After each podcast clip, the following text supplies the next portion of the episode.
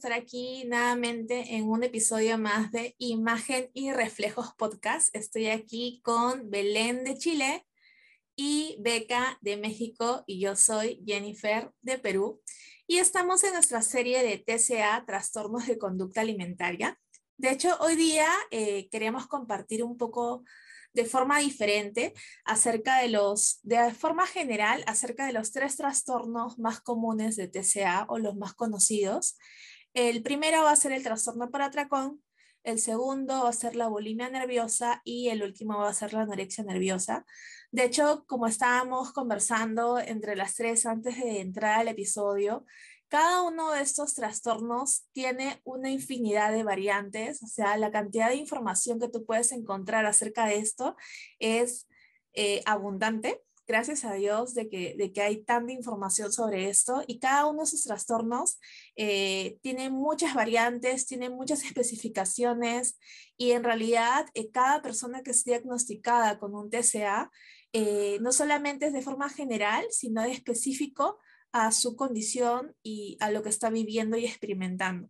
Entonces, en ningún momento queremos nosotras eh, llamarnos o decirnos especialistas sobre esto, simplemente queremos eh, llevarlos a, que conozcan un poquito de forma general acerca de esto y que si ven o conocen o están experimentando eh, lo que ustedes creen que es un TCA, puedan eh, buscar ayuda específicamente de un especialista, de un psicólogo, de un psiquiatra que los pueda ayudar eh, en este proceso. Y tampoco no se trata de que se autodiagnostiquen, sino que si ven algo que les jala, puedan consultar con un especialista y que sea este especialista el que los pueda diagnosticar adecuadamente acerca de esto. Entonces, habiendo dicho esto, la forma que lo vamos a hacer el día de hoy es que cada una de nosotras va a abordar acerca de un TCA y va a nombrar ciertos puntos eh, que pueden ser como señales, signos o síntomas acerca de ese.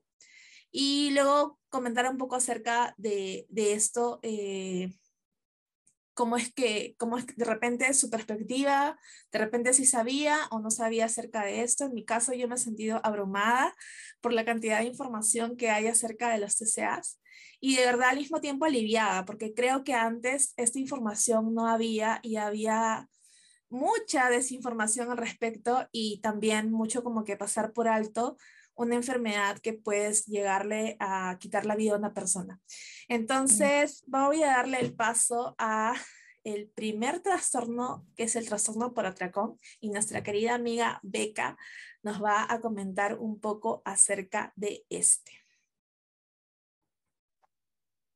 Sí, claro que sí, Jennifer. Muchas gracias. Exactamente, este es, este es un tema creo que bastante interesante para todos. Me encanta que estemos ahondando en esto. Y bueno, a ver, vamos a ver. El trastorno por atracón. Tiene un nombre medio, medio que sí te puedes identificar, ¿no? Rápido. bueno, estas son las señales de una persona que está pasando por un trastorno por atracón.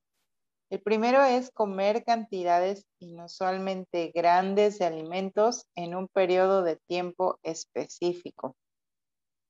Sí, ¿no? Eh, bueno, voy a terminar de, leerlos. El, el, que sigue es comer cuando uno no tiene hambre o no está lleno. El siguiente es comer a un ritmo acelerado. El que sigue es comer solo o en secreto. El que sigue es esconder comida.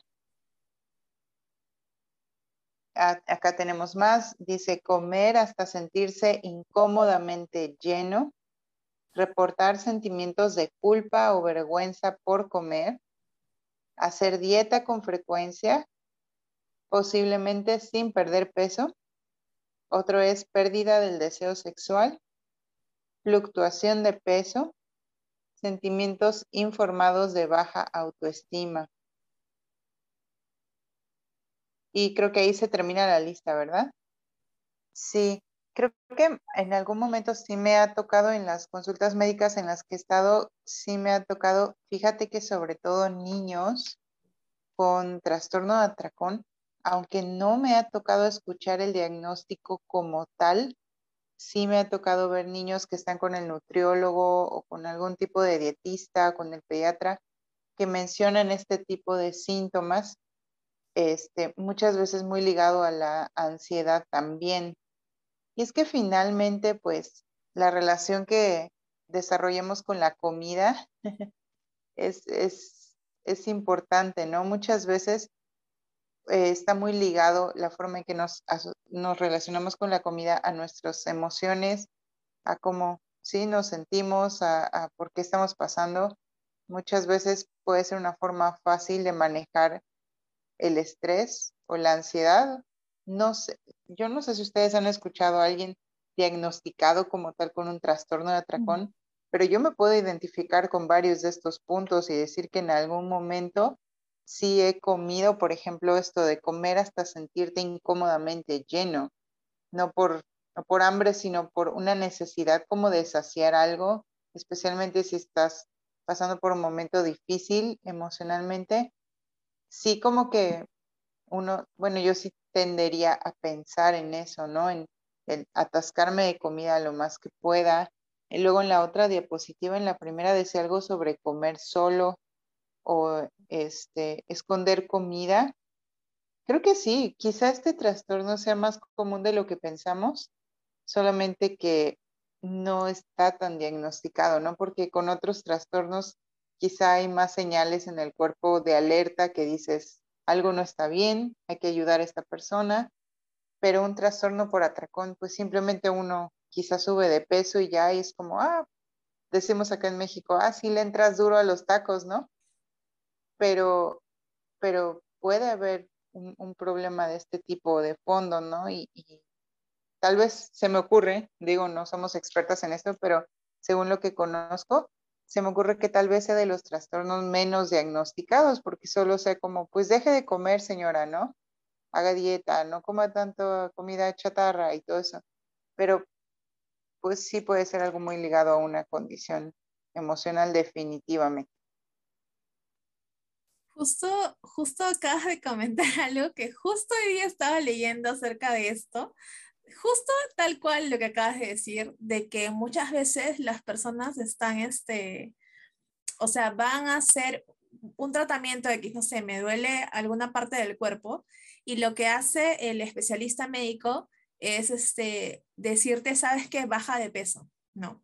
Baja de peso, haz dieta, etc. Pero está ignorando por completo lo que debería ser formar parte de su diagnóstico en el hecho de que, ¿qué pasa si esta persona está pasando por un TCA, ¿no? Entonces lo que estás haciendo es exacerbar eh, esta conducta en esta persona o de repente no la tiene y empieza a, a generar esta este, obsesión por la, por la pérdida de peso eh, o sentirse culpable o por vergüenza y en fin, se empiezan a desatar un montón de eh, eh, señales en, su cuerpo acerca de cómo se ve su apariencia, asociarlo a enfermedades o algo negativo y se está generando una, un trastorno en esa persona directamente desde la boca de, del médico que lo está tratando, ¿no? Y, y justo lo que decías es así, ¿no? Es como que el, el hecho de tomar, eh, ser indiferentes a este, este tipo de trastornos, o no sé, no sé, supuestamente yo pienso que los médicos están, no sé, supuestamente conocen acerca de esos trastornos, ¿no? Eh, así que siempre se me ha hecho como que muy, no sé, muy chocante el hecho de que nunca, muy pocos sean los que tomen en cuenta eso al momento de hacer un diagnóstico y simplemente receten este, como si fuera paracetamol, la pérdida de peso, eh, y, no, y no hagan exámenes o este, más detallados o estén enfocados más, sino solamente estén viendo un solo parámetro en la persona, ¿no? sí. que es come mucha tortilla, come mucho pan, pues deje de comerlo ya, ¿no? Pero ellos no, no entienden lo que significa para esa persona comerse ese pan. ¿Saben qué? Me acordaba que cuando, no sé cómo le dicen ustedes, secundaria o algo así, pero tuve una profesora que tenía sobrepeso y se quiso operar. Y ella luego contaba que cómo tuvo que ir al psicólogo, porque aquí no te operan porque sí, si tú quieres bajar de peso. Y tuvo que ir al psicólogo y ella, yo estudié en colegio dentista, entonces ella era dentista, y ella le tuvieron que, en este diagnóstico que le dieron, era que ella era comedora social. Y como que de ahí yo comprendí que todos tenemos como algo más mental con la comida. y, y, a veces yo pienso en eso, como ya comentaban ustedes, de que no es tan simple decir, eh, ya, baja de peso. Porque yo comprendí con ella que si era comer social era porque en la iglesia uno muchas veces va a comer. Cuando compartes con alguien vas a comer. Entonces era como mucho más complicado para ella. Y ella nos decía eso, que todos tenemos un problema con la comida y como decían ustedes, nos dicen baja de peso, que si fuera tan simple, pero al fin y al cabo va como con un diagnóstico mucho más allá.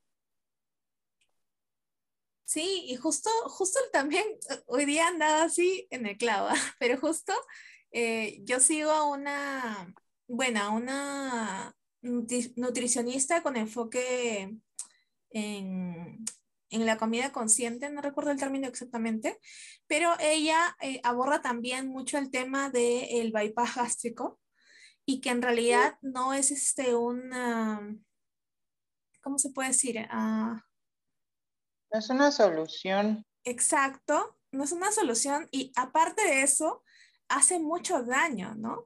Y recuerdo que eh, entrevistaba a una, a una persona que había pasado por un bypass gástrico y me acuerdo porque justamente era una persona de Chile eh, y ella contaba su experiencia y yo me acuerdo que escuchándola, Dios mío, o sea, se me rompía el corazón el saber todo lo que físicamente había experimentado eh, e, esta persona, ¿no? decía, wow, o sea, si, si, la gente supiera, o sea, las consecuencias que pueden darse eh, en un bypass gástrico, creo que no lo pensaría tan fácilmente como, como que, bueno, ya es la solución, ¿no?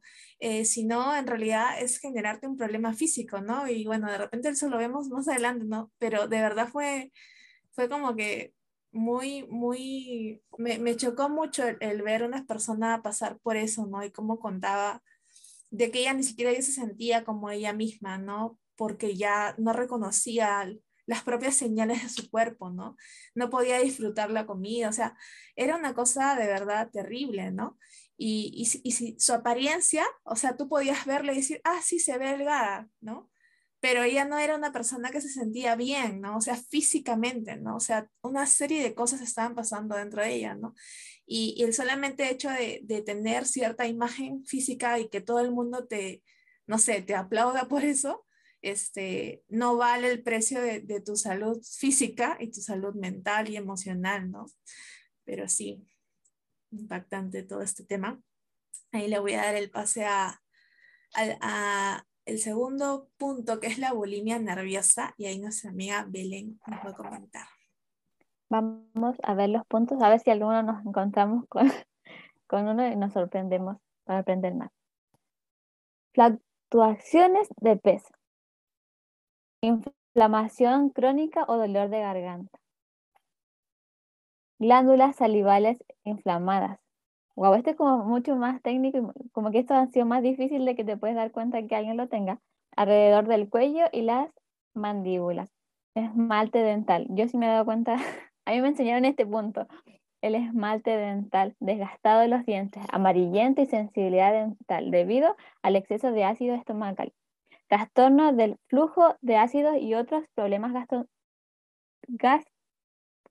que yo mismo estoy gastrointestinales, dolor intestinal e irritación por el abuso de laxantes. Wow, deshidratación severa debido a la pérdida de líquido por la purga, desequilibrio electrolítico, cicatrices en nudillos o manos por vómitos autoinducidos, mejillas hinchadas, apariencias hinchadas por la, por la retención del líquido, ojos de color rojo brillante, estallido de vasos sanguíneos en los ojos debido a los vómitos o esfuerzo al vomitar. También lo he visto, pero aquí parecen estas partes también, hacen unos tallidos, tallidos rojos y olor a vómito.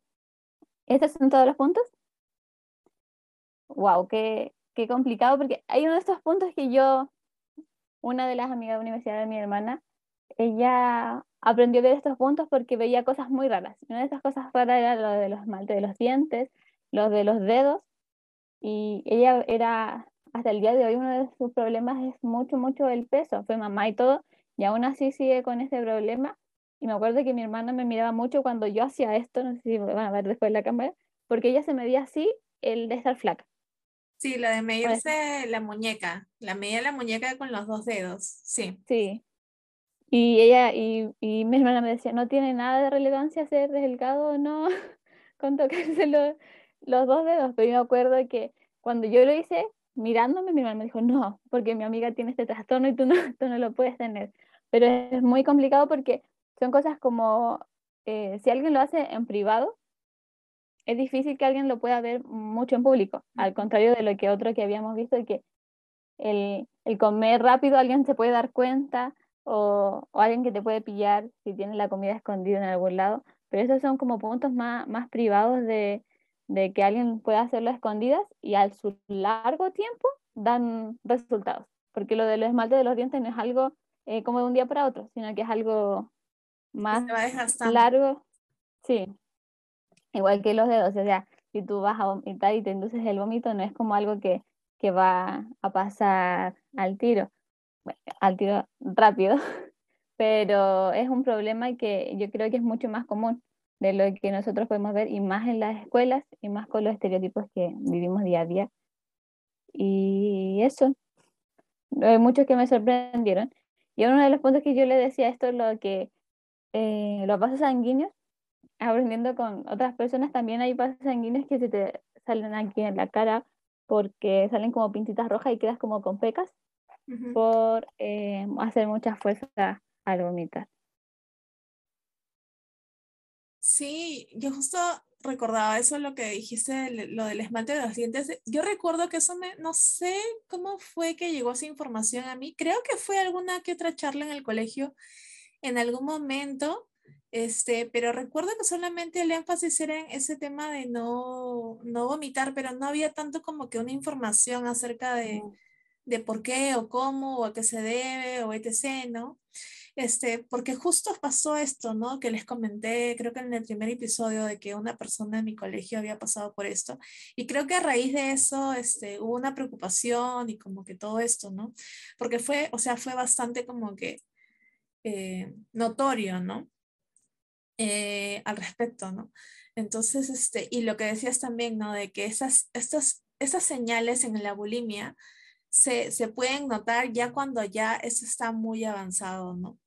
lamentablemente, ¿no? O sea, no es como que algo que te vas a dar cuenta, sino es como que ya esto ya, para que tú lo notes, es, algo que ya se ha desarrollado por mucho tiempo, ¿no?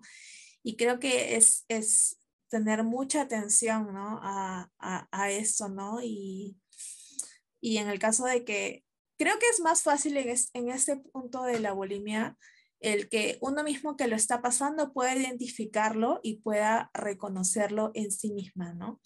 al igual que, eh, como estabas comentando, el trastorno por atracón, que hay alguien que te puede eh, como que encontrar la comida o ver lo que estás comiendo o, este tema de las, de las dietas que no, que no se están dando, ¿no?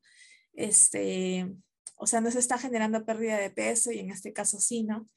Eh, y también algo que había leído acerca de estos dos es de que se puede confundir mucho el trastorno por atracón con la bulimia, porque la bulimia eh, hace este, la, la, única diferencia en realidad son las, este, la, la, purga, o sea, el inducirse el vómito y el compensar ¿no? con, con, otras conductas como laxantes para perder lo que has comido, ¿no?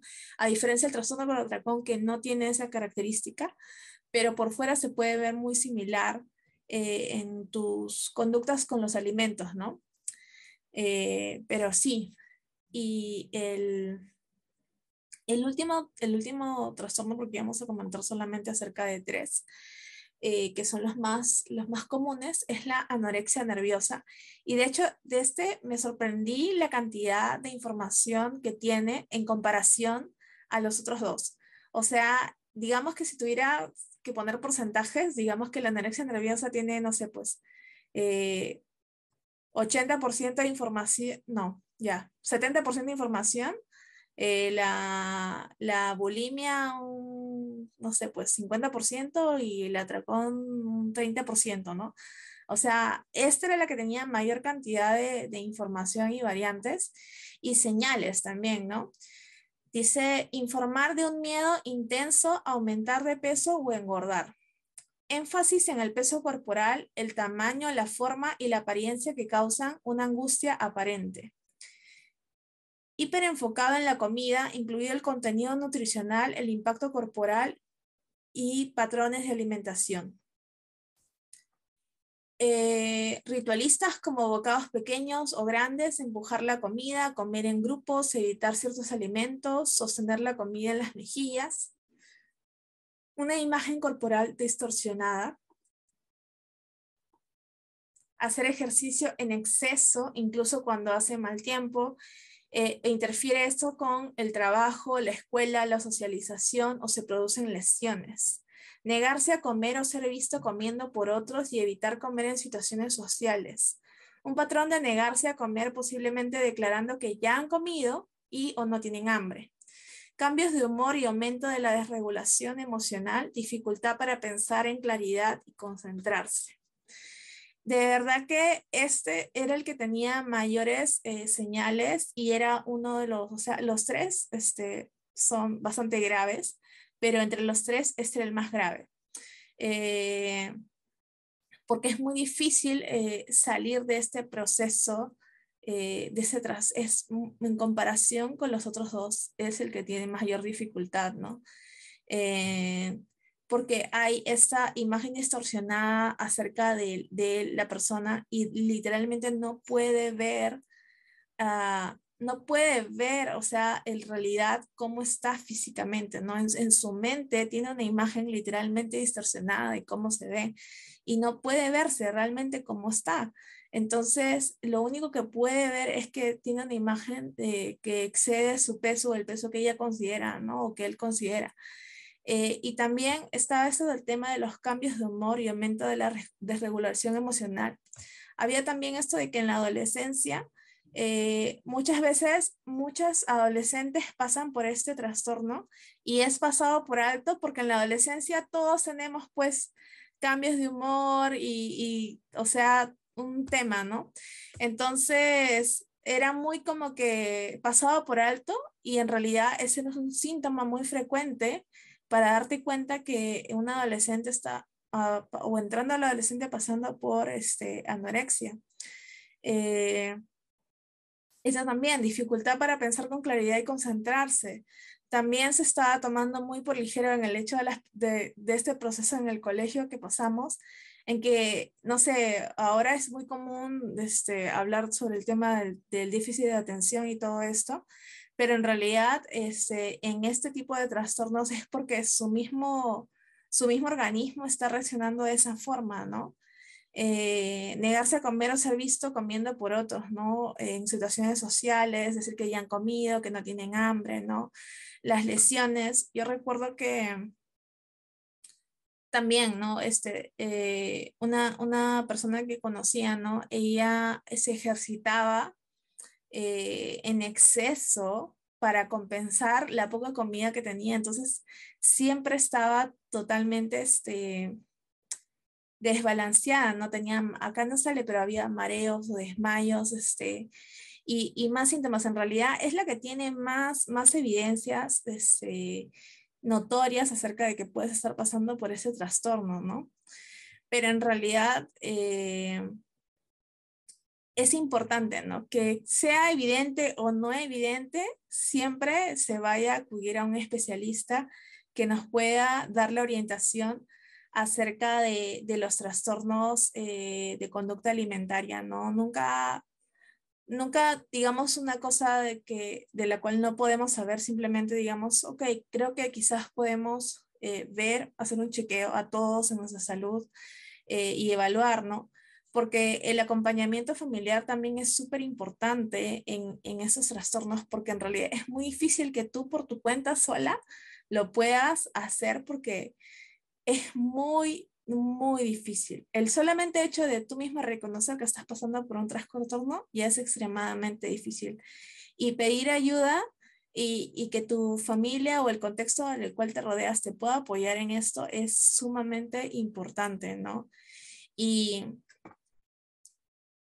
ya para, para ir cerrando, este, que en realidad solamente queríamos compartir esto de forma general, era el hecho de muchos de estos trastornos también están asociados con la ansiedad y con la depresión y que era y que uno de los temas que nosotros tratamos también en algún momento en el podcast fue acerca del suicidio.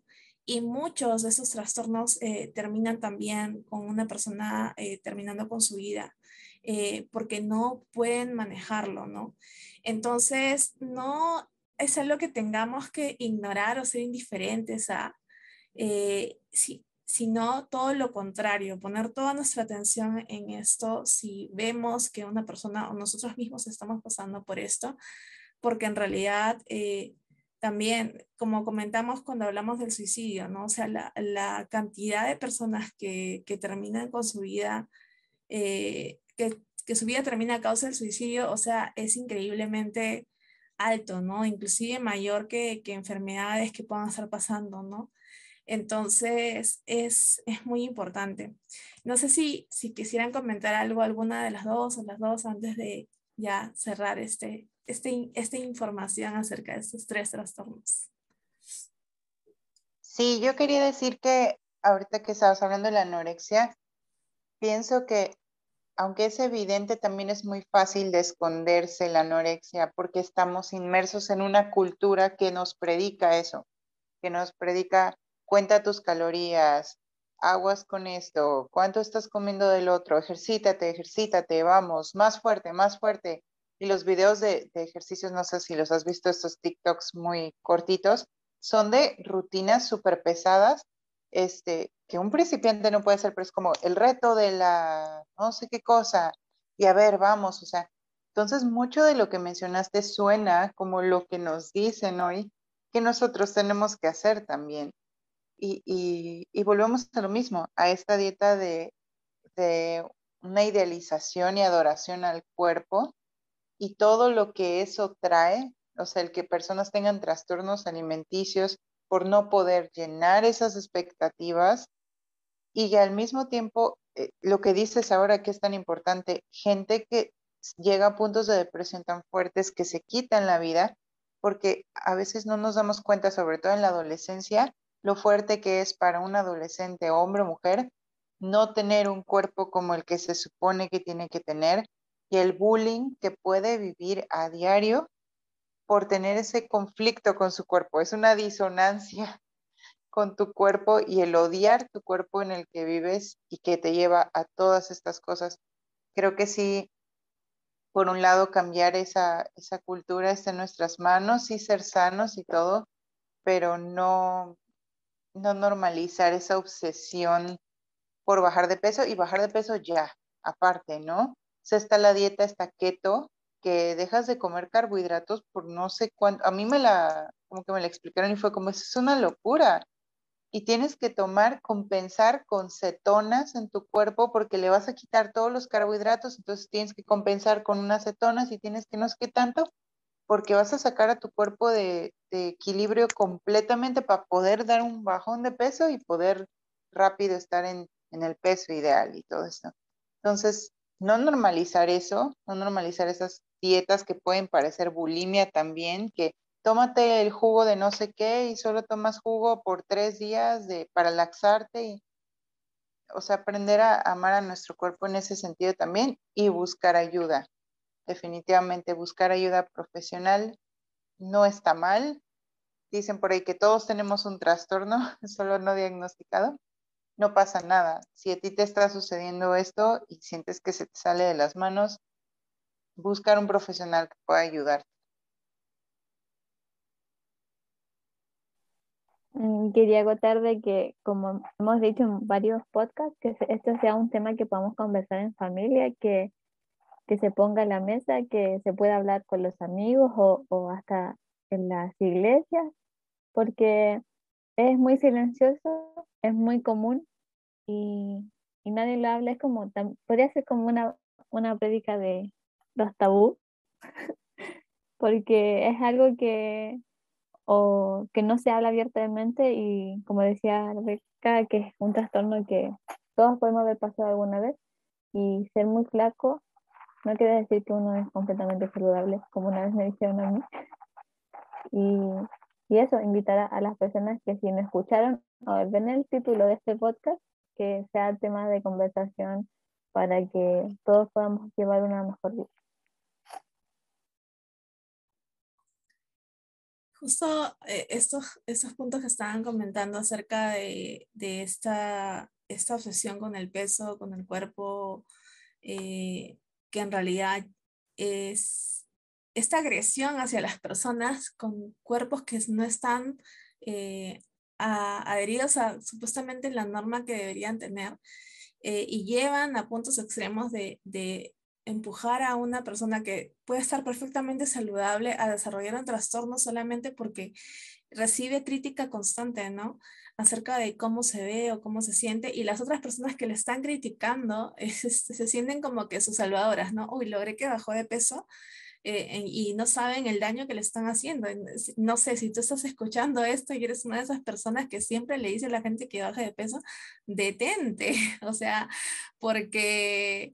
Le, o sea, le puedes estar, si esta persona ya está pasando por un TCA, lo vas a hacer que reincida en ese TCA 100% si esta persona no tiene un TCA, pero en, en, o sea, estaba leyendo también que hay factores sociales, genéticos o predisposiciones que pueden haber en la persona y ya se empieza a, a esto a, a hacer una constante en su vida, va a empezar a desarrollarlo y no, no tendría por qué hacerlo. O sea, eh, gracias a, tus comentarios, ¿no?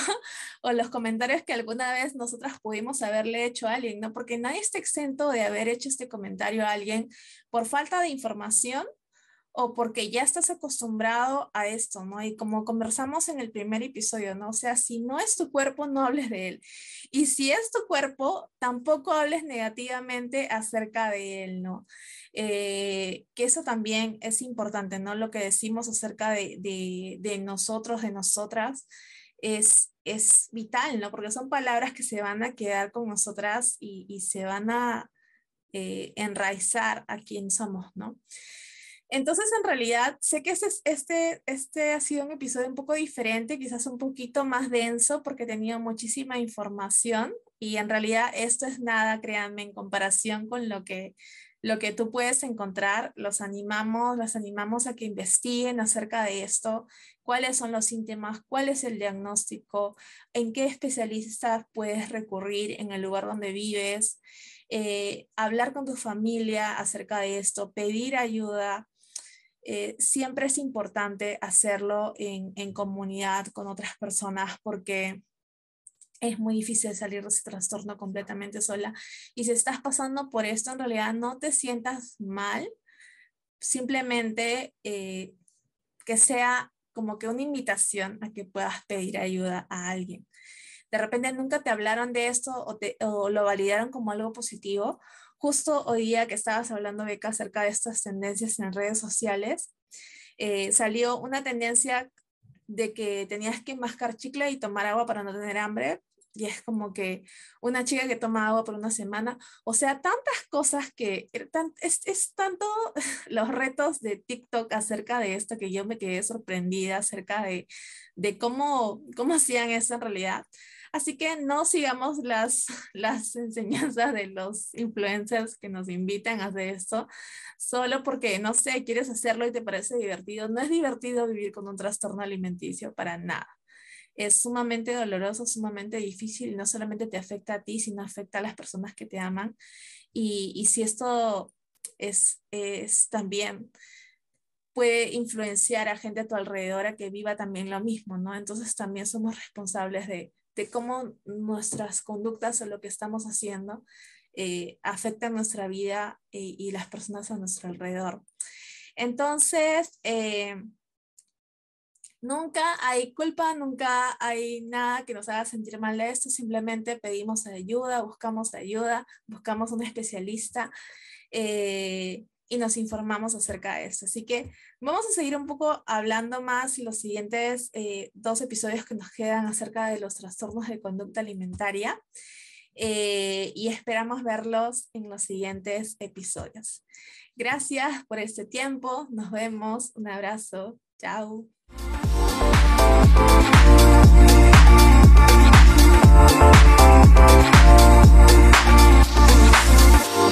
Thank you.